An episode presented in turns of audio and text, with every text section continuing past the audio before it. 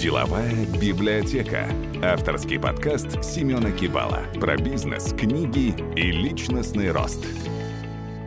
Добрый день, уважаемые слушатели подкаста «Деловая библиотека». Я ее ведущий Семен Кибала. В прошлых подкастах мы уже затрагивали тему финансов. В пятом выпуске обсуждали, как независимо от зарплаты купить себе квартиру и жить комфортной жизнью. А в шестнадцатом выпуске я рассказывал, зачем и как начинать инвестировать. Сегодня мы пойдем еще дальше в тему инвестирования и познакомимся ближе с фондовым рынком и всеми его возможностями.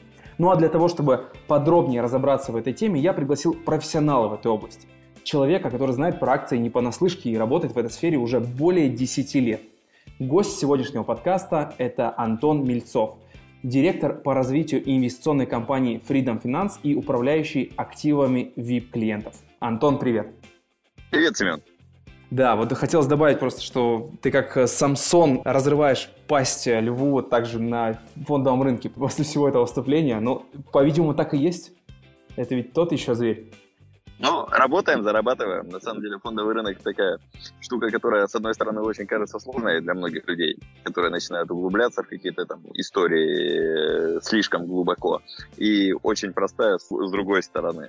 То есть с точки зрения подбора акций и анализа их существует две теории. Да? Либо вы работаете как клиент с каким-то управляющим, который говорит вам, что делать, как делать и так далее, и сами особо не лезете, потому что когда управляющий говорит, и когда что-то там надо переждать, а у клиента есть свое мнение, и вот здесь вот начинается негатив в сделках и идут посадки.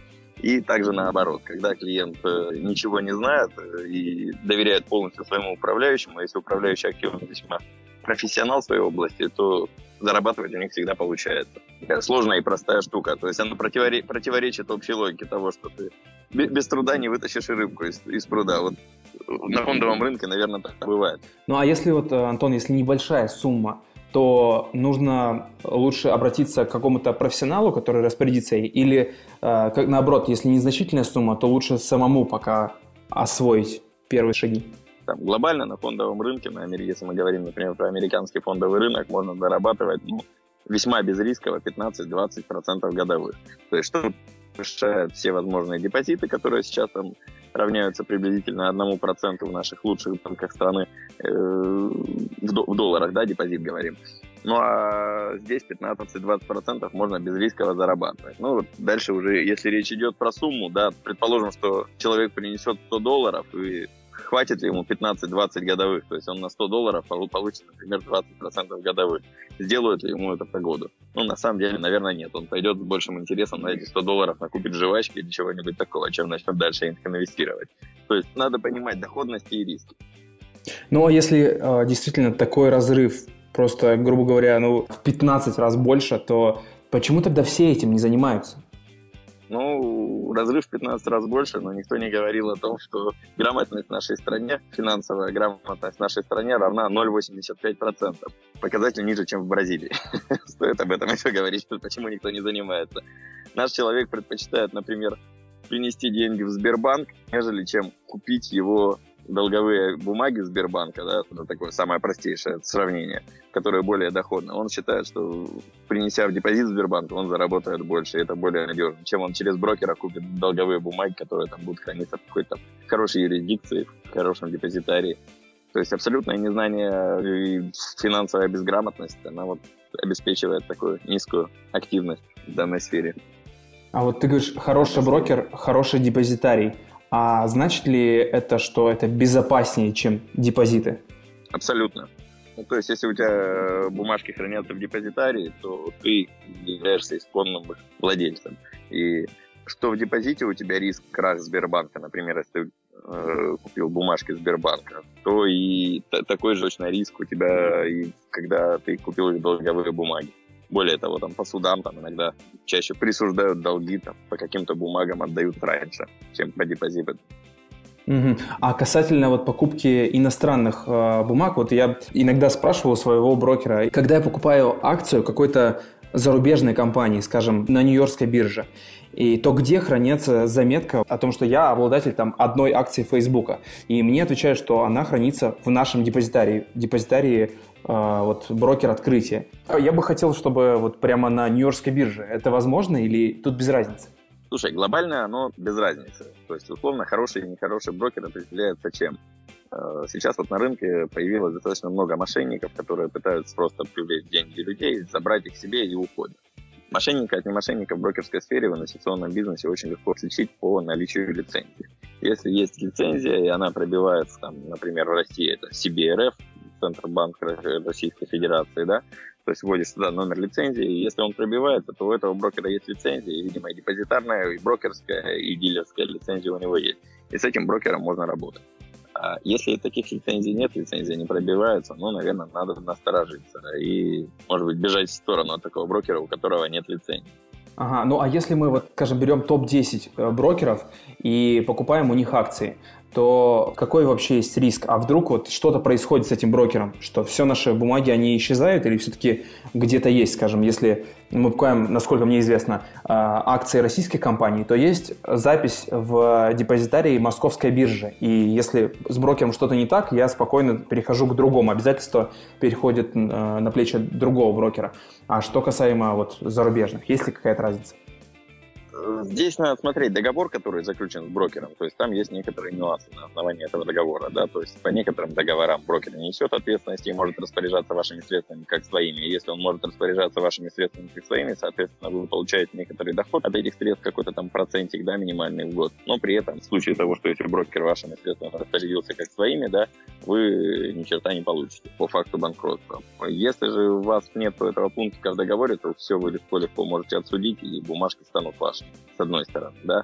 С другой стороны, там, опять же, вот мы, наверное, единственный в России брокер, у которого на сегодняшний день э, доращивается прямой брокер на Соединенных Штатах Америки, и покупатели акций через нас будут владеть непосредственно, будут записи в депозитарии в DTC, Depository Trust Company. Но, опять же, эта история несет такие достаточно большие косты от клиентов, то есть это будет не бесплатно, это будет чуть дороже стоить, это, во-первых. Ну и, во-вторых, там минимальная сумма, от которой, наверное, это все можно будет делать, наверное, порядка 50 тысяч долларов. Всех это устроит или не всех? Вопрос открытый. Но, опять же, там топ-10 российских брокеров, там, топ, топ-5 по предоставлению доступа на Нью-Йоркскую фондовую биржу, ну, наверное, с топом 5 можно работать со всеми, ничего не случится. Одним из сервисов, которым я пользуюсь, это NetTrader. И, насколько мне известно, вроде бы как Freedom Finance не так давно ее поглотил или что, что произошло? Да, да, да, произошло поглощение, собственно, то есть мы выкупили эту компанию NetTrader, собственно, она стала теперь входит в группу компанию Freedom Finance Holding Corporation. И, собственно, мы первая российская финансовая компания всего финансового института российских компаний, которая летом этого года планирует провести собственное IPO на Нью-Йоркской фондовой бирже. На сегодняшний день мы уже торгуемся на внебиржевой секции NASDAQ, на рынке так называемом OTC, каждый обладатель айфона или андроида, у которого есть приложение акции, может увидеть наш тикер, FRHC он называется, Freedom Finance Holding Corporation, и увидеть, сколько стоят наши акции, как, как, они, как они растут. Ну, это, собственно, до тех пор, пока мы не стали публичными. Когда станем публичными, у нас появится больше возможностей и роста ценных бумаг и идей, которые мы сможем транслировать на клиентов. Ну, это здорово звучит, э, достаточно мощно. Но вот э, чем мне понравился NetTrader когда-то, когда я вот э, только углублялся в эту тему, тем, что там достаточно просто. То есть вот ты выбрал вот Facebook, и есть кнопка «Купить», ты выставляешь, то есть ну все такое же простое, как на айфоне. И вот касательно других брокеров, скажем, там БКС или тот же брокер открытия, те, которые являются лидерами по объему торгов, по крайней мере, на московской бирже, и они просят торговать через Quick. Но это абсолютно устаревшее, невозможно сложное для простого вот, начинающего трейдера приложение. Вот э, как у вас обстоит дело? То есть э, раз уж вы купили NetTrader, значит у вас, скорее всего, и э, всяко тоже есть какая-то более удобная площадка для покупки? На самом деле, одна из великих ценностей NetTrader – это и платформа. Она действительно очень, очень простая для начинающих э, работников на фондовом рынке. И позволяющая делать практически все. На Америке мы в основном, конечно, практикуем не NetTrader, а у нас есть своя платформа, которая называется iDust Trader. собственно, в ней также весьма-весьма просто можно купить любую бумажку и заметить то, что представлено на американском фондовом рынке торгуется, и ежедневно получать отчет к себе на электронную почту, который является подтверждением в любом суде. Если уж мы затронули изначально вопрос надежности брокеров, да, то есть в любом суде эта бумажка, отчет будет согласно договора, он будет являться официальным подтверждением вашего владения данной бумаги. То есть она будет не просто в какой-то платформе, которая сегодня есть платформа, а завтра там ушла, да, например. Ну, то есть какие риски бывают на фондовом рынке вообще, в принципе, да. А здесь у вас еще будет на электронной почте полноценный отчет о владении вами ценной бумаги. Ага, NetTrader – это платформа, она а, касательно покупки вот а, зарубежных бумаг. Продажа идет не самих акций, а продажа форвардных контрактов. Что это такое и стоит этого бояться? Да, на самом деле, NetTrader с нами, и что бояться их, я, я не посмею говорить никогда, потому что они входят в группу компаний, ничего глобально плохого с ними точно там не произойдет, пока мы на рынке. Ну а мы на сегодняшний день находимся не в какой-то стагнационной фазе, а именно в растущей фазе. Но, не знаю, с точки зрения роста, мне кажется, все равно более выгодно всегда работать в фондовом рынке не самому через какую-то платформу, а через консультанта. Ну а для того, чтобы зарабатывать на фондовом рынке, нужно ли целыми днями смотреть на график? Да, думаю, наоборот. Как говорит Уоррен Баффет, самый лучший инвестор это тот, который купил акцию, на 10 лет уехал в командировку куда-то э, в Африку, где нет ни интернета, ни связи, ничего. Приехал через 10 лет, и если правильно акция была выбрана, то он, он об этом не пожалеет. А когда ты целыми днями смотришь, ты пытаешься поймать какие-то микродвижения и заработать. Кто смотрит целыми днями, пытается заработать миллиард процентов за один год. К сожалению, такие истории всегда плачевные, и счета таких людей очень-очень быстро просаживаются. То есть не надо пытаться зарабатывать очень много. Но здесь подкупают соблазн, потому что на фондовом рынке ты всегда видишь акцию, которая сходила очень-очень круто вчера. И ты думаешь, блин, почему я ее не купил? На какую-то ты думаешь, даже я смотрел, но почему ты ее не купил? Всегда должен преобладать здравый смысл, на основании которого совершается выбор ценной бумаги. И коль уж она выбрана, то надо понимать, все ли хорошо с компанией, то есть многие пытаются зарабатывать исключительно на графиках. Я бы противник такого заработка на так называемом техническом анализе. Для меня постулаты для покупки ценных бумаг следующие. Первое, я смотрю на бизнес компании в целом. Ну, имеет ли он место быть завтра или это уже запускающий бизнес. Да? Вот. Если я вижу, что данная компания имеет место быть в завтрашнем дне, что она будет завтра развиваться и становиться все больше, и мне самому как потребителю этот продукт интересен, и я его буду потреблять и завтра, и послезавтра, может, в каких-то модернизированных историях. Его же буду потреблять уже через неделю. То есть, если компания соответствует, под данный критерий подходит, я начинаю уже дальше смотреть на то, стоит ли мне приобретать эту акцию или нет. Дальше что я смотрю? Дальше я смотрю финансовые показатели компании, насколько дорого она стоит относительно своей годовой прибыли. То есть, если компания зарабатывает, например, 100 долларов в год, ну, кстати, к примеру, для простоты счета, а стоит 100 тысяч долларов, ну, наверное, вот это вот цифра, сколько ей лет понадобится этих прибыли, чтобы окупить цену бумаги. Наверное, эта компания переоценена, и, как сейчас Игорь говорит, что она пузырь. Вот. На самом деле очень-очень много компаний на фондовом рынке, которые сложно назвать пузырем, и которые делают сумасшедший крутой бизнес и совсем недооценены. То есть компания Apple стоит порядка 15 своих годовых прибылей плюс-минус. То есть компания с весом немногим меньше 1 триллиона долларов стоит меньше 15 своих годовых прибылей, конечно, эта компания очень-очень интересна. Она не, недооценена. То есть, простыми словами, чтобы при сегодняшней, предположим, при сегодняшней оценке какая-то компания, да, например, стоит миллиард, ну, при, при текущей цене акций, да, ее оценка капитализации в миллиард а она зарабатывает, может быть, 100 миллионов долларов в год. То есть, ей, чтобы заработать миллиард, надо всего лишь 10 лет. Это, это неплохая оценка компании.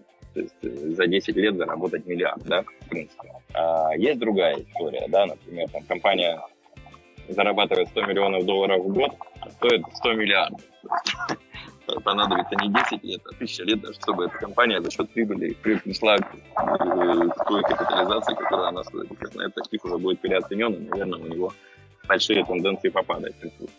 Ну, то есть, самое главное для меня это выбрать компанию, которая не переоценена, которая чья оценка нормальная. Дальше я смотрю, как правило, у нее новостной фон. То есть, что в нем есть, какие новости хорошие, какие плохие, какие перспективы и так далее, что они делают, с кем они контракты подписывают. Если там, опять же, никакого негатива нет, например, за них взялся сек и пытаются их за что-то там посадить, упечь и так далее, я уже начинаю смотреть технический анализ, когда уже ищет точку входа, потому что я понимаю, что меня компания устраивает со всех сторон, и точку входа я уже да, ищу по техническим анализам, по линиям и так далее.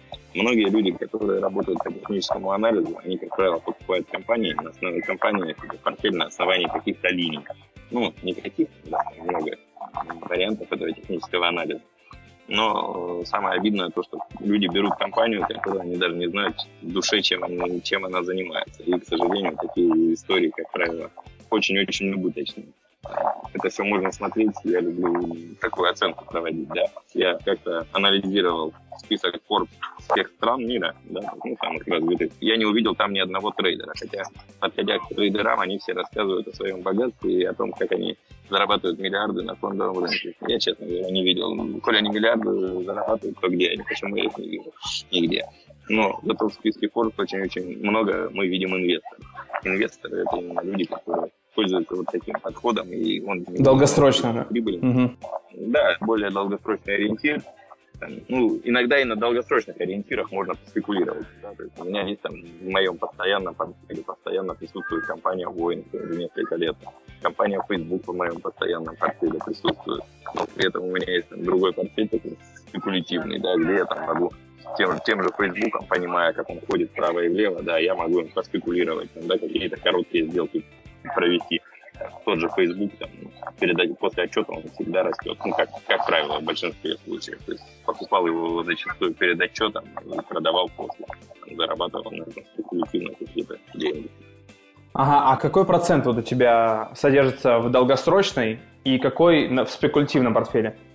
Сложно сказать, наверное, в долгосрочном в целом у меня такой прям долгосрочный портфель, будет, наверное, процентов 80. У меня есть такие среднесрочные портфели, есть такие. Когда-то они переплетают. То есть бывает вместе с краткосрочным, краткосрочный закрыл и закрыл сделку в долгосрочном портфеле, поэтому ну, здесь так весьма сложно говорить. Ну, наверное, там, на долгосрочном портфеле у меня все-таки какой-то процентов 80 активов, остальное средний срок и каких-то своих маленьких да, да. А, скажи, пожалуйста, ну вот ты сказал про то, что цена акции бывает недооценена. Угу. Вот у меня есть две такие книги, которые мне очень понравились, два автора. Первое это по техническому анализу, и также есть просто введение в торговлю на фондовом рынке Александр Элдер. И вторая книга это, насколько мне известно, от э, учителя Уоррена Баффета Бенджамин Грэм. И вот э, у Бенджамина Грэма в его книге «Разумный инвестор» есть как раз э, вот эта теория о том, что он инвестирует в те акции, которые недооценены. Так вот, как правильно узнать истинную ценность бумаги? Может быть, есть какой-то ресурс, на который можно зайти, и он автоматически тебе какие-то аналитические данные даст? Да, есть такой ресурс, очень интересный, который помогает, в принципе, который может построить и технические модели акций э, дать, и фон, фоновый новостной фон весь можно посмотреть по данным акциям, и, собственно, финансовые показатели компании, оценку компании. Ресурс называется finviz.com. Очень крутая история. finviz.com. На этом ресурсе представлены, в принципе, все бумаги, подбирать портфели там можно очень-очень легко. То есть можно посмотреть, выбрать компании, которые платят дивиденд, например, там от 5% или до 5%. То есть там э, этот ресурс по всем акциям Нью-Йоркской фондовой биржи, там представлено более 7 тысяч компаний, и там можно делать массу-массу фильтров. Например, там сделать фильтр, что компания входит в индекс S&P 500, раз, ну, там уже многие компании отбросят. Да, там, опять же, там, сделать, чтобы капитализация компании была, там, например, от миллиарда долларов, он еще что-то отбросит. Сделать там, дивиденды, например, какие-то, или там, э, что компания показала 5% рост за год. Это тоже там фильтры местные этого сайта умеют, и можно там делать, копаться и много чего интересного находить. А раз уж ты говоришь про дивиденды, то скажи, пожалуйста, вот, скажем, есть отсечка, там, не знаю, 30 июля компания Boeing, скажем, платит свои дивиденды. А если мы купим 28 и продадим акцию там 1 августа, то мы получим дивиденды или их нужно держать какое-то время? Да, нет, получите. Единственное, что перед выплатами дивидендов компания, как правило, чтобы не все умничали. Таким образом, компания, как правило, просаживается, потому что ее многие скидывают. Да. Вот. А после дивидендов, если она выплатила хорошие дивиденды, она на цикл, на цикл просадки растет. То есть здесь так не получится, что покупать перед выплатой. Нет, какая-то история может получиться. но в среднем по больнице она такая больше нулевая. То есть перед выплатой дивидендов как бы акция немножко просаживается, как правило. А как э, можно поучаствовать в IPO, то есть первичном размещении акций? Где это можно сделать, где увидеть?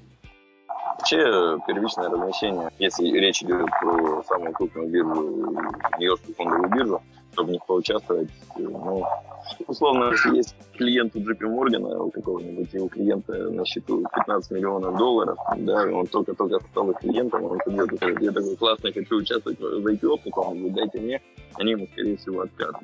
Опять же, там, американские IPO делятся на таких два, два вида. Хочу, но не получу, потому что не дадут, да, первые такие вот горячие размещения, как Dropbox был в этом году, как Snapchat был, то есть в чем мы участвовали активно. А и второго вида IPO это бери сколько хочешь, и то есть они в свободном доступе. Получить горячее IPO достаточно сложно, то есть поучаствовать в них. Собственно, мы нашим клиентам предлагаем какие-то сделки, но это не так, что в каждой абсолютно сделке мы участвуем. В по больницам мы в год где-то делаем ну, до 10 сделок в год IPO-шных мы, мы участвуем. Ну, соответственно, мы и наши клиенты. А вот скажи, вот э, на днях я как раз э, увидел о том, что прошло IPO Dropbox, и так как я пользуюсь этой компанией, мне она действительно нравится, я вижу определенные показатели на ресурсах, и как раз планирую подкупить немного. Вот на твой взгляд, насколько это интересная компания и насколько она оценена вот в районе 30 долларов, это хорошая цифра? На самом деле, когда проводился инвест-раунд, ориентировочно в 2013 году, компании Dropbox в инвест-раунде в 2013 году компания была оценена в районе, в районе 10 с лишним миллиардов долларов. Сейчас компания была оценена и текущие оценки размещения чуть больше 7 миллиардов долларов или, или меньше. Ну, где-то в районе 7 миллиардов долларов. Собственно, такие великие истории, как Dropbox, они не любят э, делать такое, чтобы инвесторы были недовольны, да, особенно те, которые инвестировали на ранее стадии стартапа. То есть 2013 год по сравнению с сегодняшним днем, это 5 лет назад, такая весьма ранняя стадия стартапа. Ну, исходя из логики, наверное, у компании есть некий апсайт потенциал роста. Ну и глобально то, что облачные технологии от года в год, потребность рынка в облачных технологиях увеличивается в два раза. Скорее всего, в следующем году понадобится еще больше, еще больше, еще больше. То есть весь мир переходит туда. Поэтому потенциал у облачных компаний всегда есть от текущих оценок надо смотреть и анализировать э, вновь. То есть мы, я в том числе участвовал в публичном размещении этой компании, купил, купил акции по цене подписки и уже условно зафиксировал прибыль. Через форвардный контракт очень неплохая прибыль получилась в процентном соотношении, поэтому дальше не знаю, буду ли я держать Dropbox в портфеле, в каком количестве это все будет. Ну, у каждого инвестора есть свои 10, максимум 15 компаний, которые он держит в портфеле и про которые он знает все досконально. И войдет Dropbox в мой портфель или не войдет, ну, я, я еще не готов сказать, надо немного на акцию посмотреть, надо, чтобы она устаканилась несколько его, ну и дальше уже принимать решение. А какие акции еще ты э, в своем портфеле держишь долгосрочно? Ну, например, мне очень нравится Boeing. Мне очень нравится Facebook, несмотря на те гонения, которые сейчас есть на него, да. При всех гонениях, которые есть на Facebook, да, у него база треть населения планеты использует Facebook. Ему принадлежит прекрасный актив WhatsApp, у которого более полутора миллиардов пользователей на сегодняшний день. И там в WhatsApp работают 30 человек. 30 человек создают ценность для, для больше, чем для миллиарда. Ну, это феноменальная история. С большим потенциалом. Производитель самолетов Boeing, опять же, да, чем он очень радует, да. То есть, наверное, единственный производитель самолетов во всем мире. То есть, если сравнивать Airbus, который сейчас сделали новую машину и представили на последнем авиашоу, в принципе, Boeing сделал Dreamliner порядка 50 лет назад, который уже летает. То есть, новая машина Airbus, это аналог Dreamliner Boeing. 330 Airbus. Они сняли с производства, потому что недостаток спроса. Боинговские три семерки летают и покупают. То есть это пример всего дела. Мне эти компании нравятся, я их держу в портфеле, спекулирую, бывает. На самом деле много интересных компаний, и из 7 тысяч всегда есть что выбрать. Кому-то нравятся какие-то сектора биотехнологические, которые люди понимают прекрасно. Кому-то нравятся сектора, которые связаны, например, с сельским хозяйством. Люди понимают сезонность того бизнеса и на этом зарабатывать умудряются. То есть на американской фондовой бирже торгуются даже компании, которые, например, владеют частными тюрьмами или э, полями, на которых они выращивают коноплю. Такие истории тоже есть крутая компания Louis Vuitton Майот Шандон. Да, она тоже очень-очень неплохо растет. Ну, все знают компанию Louis Vuitton, которая постоянно увеличивает свои цены на свою продукцию, при этом ну, их абсолютно не, волнует, не волнует недостаток спроса. Что они купили, они просто сжигают. Приступают к отшиву новой коллекции. То есть компания растет очень круто и набирает популярность. А какую сумму от дохода ты рекомендуешь вкладывать в акции? Здесь очень сложно сказать. Здесь все очень индивидуально. Всегда вопрос, какие цели, какие интересы. Безрисково, я говорю, можно зарабатывать 15-20% годовых, что, в принципе, является хорошим аналогом нормально, хорошо работающего, стабильного европейского бизнеса. Да? Европейский бизнес там, приносит ну, где-то 15% годовых. Да? Хорошая европейская компания с хорошим бизнесом, это насколько зарабатывает. Здесь можно зарабатывать намного больше. Да? Вот. А дальше сложно рекомендовать какую-то сумму. У кого-то может там доход миллиард, и как бы для него одни суммы могут быть, а может быть у человека доход 30 тысяч и 25 из них ипотека. Ну, сколько бы я ни рекомендовал, ему, на 5 тысяч так очень сложно выживать, какие тут еще вложения могут быть. Ну, то есть здесь, здесь все очень индивидуально, каких-то там рекомендаций давать на то, какую сумму от дохода складывать, очень сложно сказать опять же, сравнивать, мы все росли, наверное, одного поколения, то есть мне в районе 30 лет, и я воспитан поколением родителей, у которых первая ценность покупка квартиры. Ага. Вот. На самом деле, в, соврем... в современном мире э, мир очень сильно поменялся. Да, многие смотрели на покупку квартиры и видели в этом бизнес. Да, там у многих золотая мечта купить квартиру в Москве и сдавать ее в аренду. На самом деле, сдача в аренду квартиры даже в Москве в чистом выражении больше 4% годовых она уже не приносит, уже перестала э, быть, быть бизнесом, дача квартиры в аренду. Ну, собственно, у нас все ругаются э, в России, да, на экономику, что там государство не поддерживает. Нет, не стоит на нее ругаться. В принципе, 4-5% э, доход от сдачи недвижимости в аренду – это общемировая цифра, которая в российская экономика также пришла. Поэтому мы находимся в большой глобальной системе и развиваемся вместе с ней. Ну и, наверное, приходим к ее общим цифрам.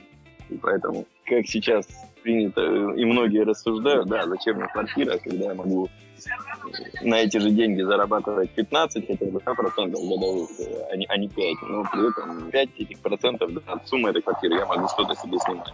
Чисто мне остается 10 процентов. Угу. Я для слушателей проясню, просто не совсем э, такая идеальная связь. Я, к сожалению, приношу извинения, но э, Антона удалось выцепить довольно в необычном месте. Вот, Антон, расскажи, пожалуйста, где ты и чем ты сейчас занимаешься? Отвлечемся немножко. Нахожусь я в прекрасной африканской стране Танзания ну, собственно, отдыхаю, чем я занимаюсь. Друзья, ну первое правило, как бы, если вы хотите отдыхать в Танзании, то вам обязательно нужно вкладывать в ценные бумаги. Без этого вообще никак. А скажи, Антон, а чем ты а, еще занимаешься, помимо того, что, ну, понятное дело, то инвестируешь, это инвестиционная деятельность, она как бы параллельно идет с твоей как бы основной работой. И вот э, что ты э, делаешь? Помогаешь другим как раз э, выбирать акции? Ну, здесь э, моя инвестиционная деятельность и моя работа, они такие... Э, я отношусь к работе так, что ты можешь быть качественным работником только в том случае, если ты очень любишь свою работу. Мне своя работа нравится, она мне приносит доход, э, и я условно я езжу по регионам, общаюсь с клиентами, рассказываю им, как я выбираю какие моем портфеле, в принципе, делюсь своим опытом. Ну, в принципе, это как, как часть моей работы является, как и, и общение с людьми с очень интересными, да, и в то же время подбор бумаг каких-то себе в портфель для своего собственного заработка. Где-то э, такая средняя сбалансированная вещь. А подскажи, вот при продаже бумаг, если э, бумага возросла, то при продаже мы платим 13% налогов. А вот с этим что-то можно сделать? Либо если мы там реинвестируем из одной бумаги в другую, можно в каком-то случае не платить. Есть какие-то вот такие трюки? Трюков много, но о налоговых трюках, наверное, в прямом эфире не, при, не принято рассказывать.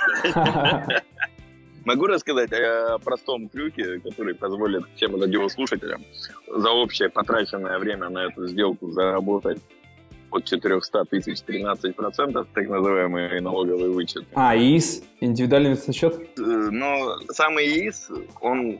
Тут вопрос такой обсуждаемый, интересен он или не интересен да, людям. Э, как таковой, там, да, покупать через него бумаги, интересно или нет. Но там есть небольшая лазейка в законе, ее пока не закрыли.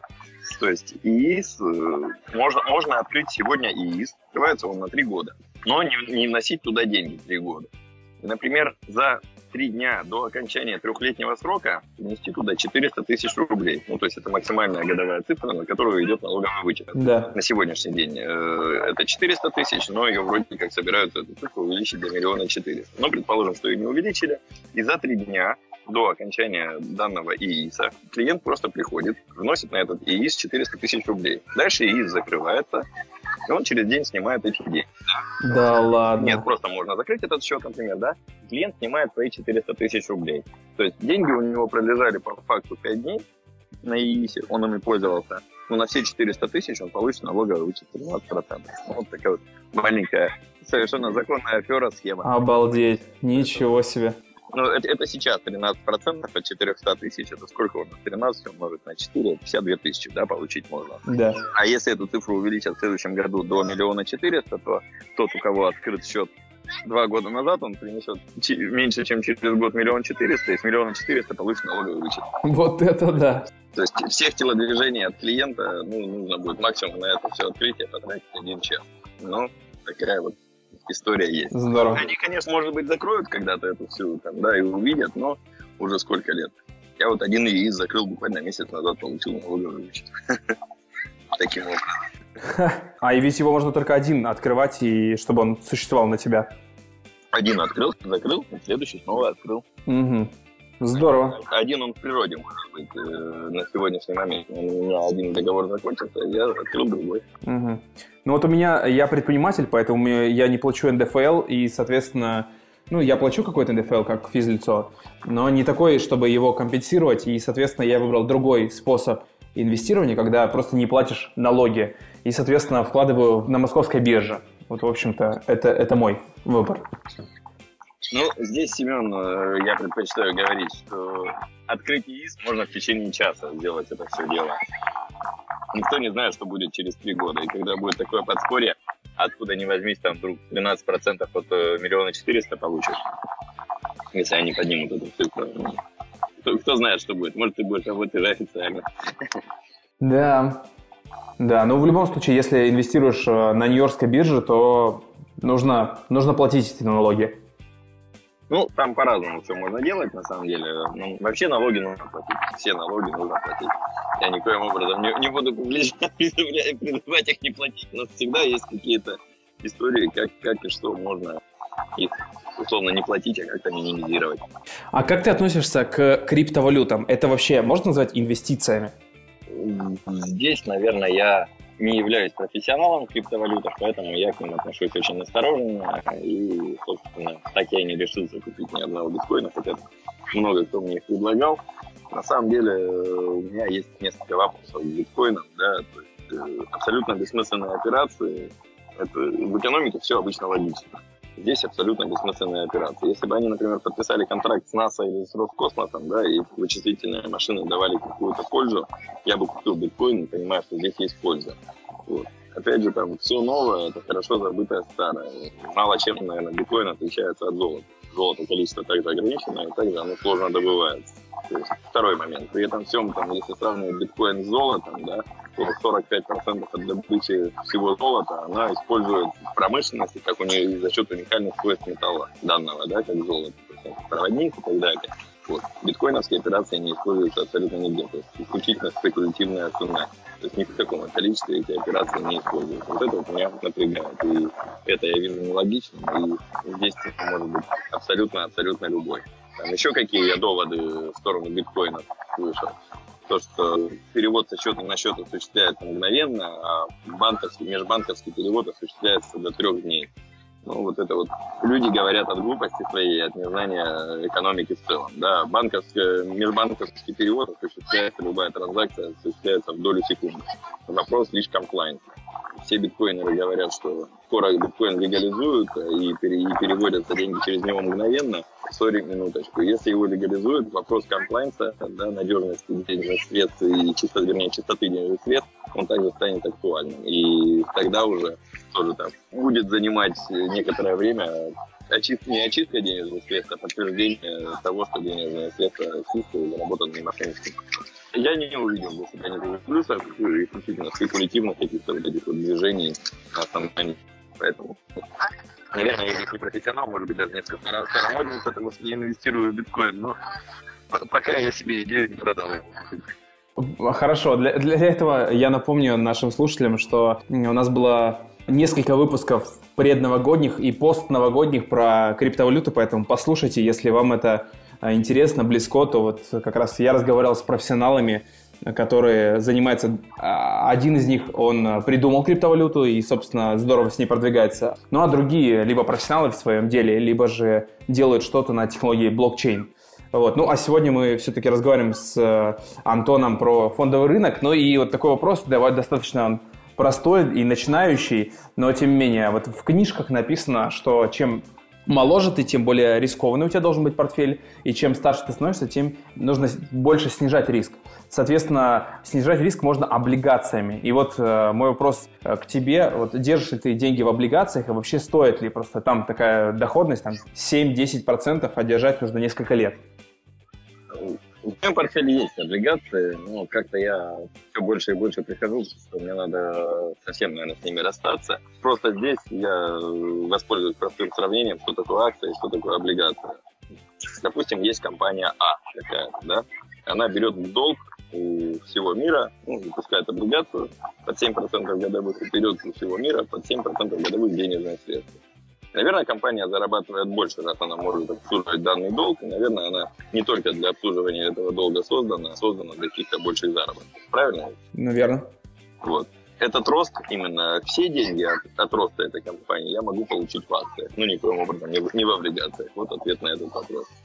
Он весьма-весьма логичен. То есть э, если компания, ты уверен в компанию, покупаешь какую-то облигацию, ну, почему не купить акцию и не расти вместе с компанией, а давать ей деньги в долг, видя, что на твоих деньгах компания зарабатывает не 7%, а 20%, но когда-то можно на ее акции заработать ровно столько.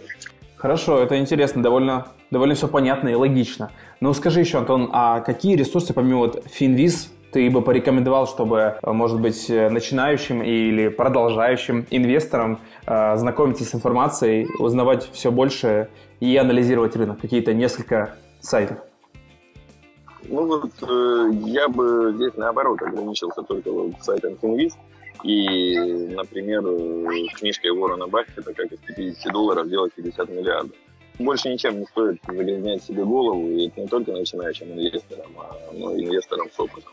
А остальные ресурсы, они лишь должны быть направлены на то, как действует экономика, ну, просто университет экономический курс. Ну, то есть, чтобы какие-то азы, азы экономики понимать, сколько денег, как они печатаются, для чего они печатаются, печатаются, что такое ставка рефинансирования, что такое там, проценты, не проценты, да, чтобы общую терминологию могли понимать и нормально использовать свои, своей деятельности. Ну а вот про рубль, да, в рублях стоит вообще держать вклады? Я вот не являюсь, наверное, специалистом по валютным парам, по их росту и более того, там, такие инвестиции, как валютные пары и, там, может быть, такой актив, как нефть, я предпочитаю в них не входить и не являюсь них экспертом, потому что, наверное, оно сильно зависит от э, настроения отдельно взятых лиц. В каком-то настроении он сегодня проснулся, да, там, Владимир Владимирович или господин Трамп, что они сегодня придумали, что они сегодня скажут. И вот эти вот активы, что рубль, что доллар, что нефть, они очень зависимы от общеполитических настроений. И здесь риски, в зависимости от третьих лиц, меня не предушают. Я пытаюсь все это держать.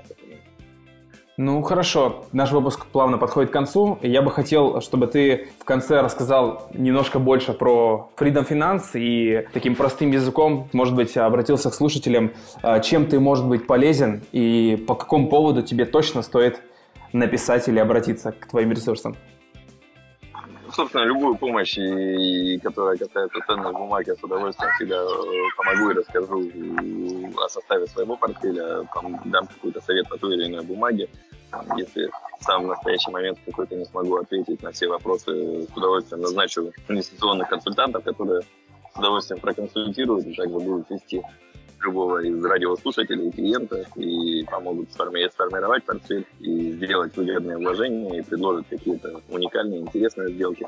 Ну, а с точки зрения Freedom Finance мы отвечаем, наверное, от всех брокеров тем, то, что мы пытаемся делать рынок более интересным. То есть, например, э, мы не даем просто доступ ко всем биржам, да, мы его, вернее, даем, да, но помимо этого мы еще зачастую предлагаем какие-то уникальные сделки. То есть, например, мы единственные в России, кто предоставляет доступ к IPO. То есть, начиная с 2012 года в горящих IPO, таких как Facebook, не знаю, Феррари, никто не смог поучаствовать, кроме нас. Мы единственные, кто смогли клиентам дать бумажки по цене размещения. Хотя там Facebook и Феррари два примера, как сейчас выглядят пластичными бумажками с хорошим ростом, но обе эти IPO были в жуткой посадке первые 3-4 месяца. Ну, вот это, опять же, речь про то, насколько какая должна быть бумага в портфеле. То есть, если ты веришь в компанию, если она у тебя хорошо оценена, то ты, наверное, можешь сидеть и понимать, что какая-то просадка идет лишь из-за того, что какие-то спекулянты выходят или что-то там такое происходит. Когда ты купил компанию в портфель, то, наверное, это очень круто. Ну, а в целом доходность наших IPO-шек в среднем по больнице, если каждую брать, на конец третьего месяца составляет порядка 40%. То есть статистика очень-очень большая. Серьезная цифра. Да, статистика очень-очень крутая у нас, но, несмотря на это, было из 40 э, сделок, наверное, порядка 7 сделок таких неудачных. То есть Феррари, которую мы купили за 52 доллара за акцию IPO было, рынок открылся по 62 доллара за акцию, Э, на момент, когда вышли форварда когда можно было фиксировать цену. Акция стоила 52, то есть нечего было фиксировать. Ну а на момент окончания локапа по данной бумаге, когда ее можно было продавать через 3 месяца после IPO, бумага стоила минус 30%. Ага. Многие ругались, многие продавали, были какие-то скандалы. Э, говорили, что ты за бумагу посоветовал. Но спустя год Феррари дала X2 к цене IPO, у нас, сейчас она стоит там, порядка X3 к цене IPO, то есть а прошло всего лишь два года. Поэтому сейчас я смело звоню тем, кто ругался на меня про Феррари и говорю, ну как, кто прав. Да. Ну, собственно, также и в своем портфеле я ее имел в достаточно большом количестве. Также терпел эти убытки там первые три месяца, но потом все встало на свои места и это очень хорошо сходило. Такая же история была с Facebook. Ну, это я такие две привел. Наверное, не самые позитивные истории с точки зрения IPO, но известные, хорошие, шикарные, которые в целом за, за год дали хорошие доходы. Замечательно. Ну, да, я каждому из слушателей рекомендую и желаю, э, чтобы вы как можно скорее познакомились с фондовым рынком и всеми преимуществами инвестирования э, в акции, ввиду того, что, ну, чем бы мы ни занимались с вами, будь я предприниматель, а вы наемный сотрудник, в любом случае у нас э, в один момент должен быть какой-то капитал, чтобы не думать каких-то простых вещах, э, материальных, и заниматься именно творческими, креативными вещами и заниматься любимым делом. Я бы хотел, Антон, чтобы ты пожелал э, нашим слушателям то, что ты считаешь нужным. Ну, всем желаю материального благополучия, ну и развития, как личностного, так и финансового. Одно без другого, наверное, не приходит. И с точки зрения акций, там, как, коль я как эксперт был приглашен, всем, всем желаю иметь для себя очень хороший и мощный портфель, который будет прирастать быстрее, чем доходы от какой-то другой деятельности, которую ведут слушатели. Ну, станет каким-то, может, диверсификацией, частью диверсификации к э, постоянному бизнесу или работы, а может быть и основным доходом. Как-то так. Все верно. А, спасибо большое, Антон, что ты в своем плотном графике и тем более в свой отпуск нашел время, чтобы поделиться своим опытом. За это огромная благодарность моя личная, и я уверен, что каждый из слушателей также будет доволен результатом, когда послушает этот выпуск до конца. Тебе хорошего отдыха, ну и а, возвращайся одухотворенный в нашу скромную, но такую родную страну. Да, спасибо всем. Спасибо, Семен. Спасибо большое. Деловая библиотека.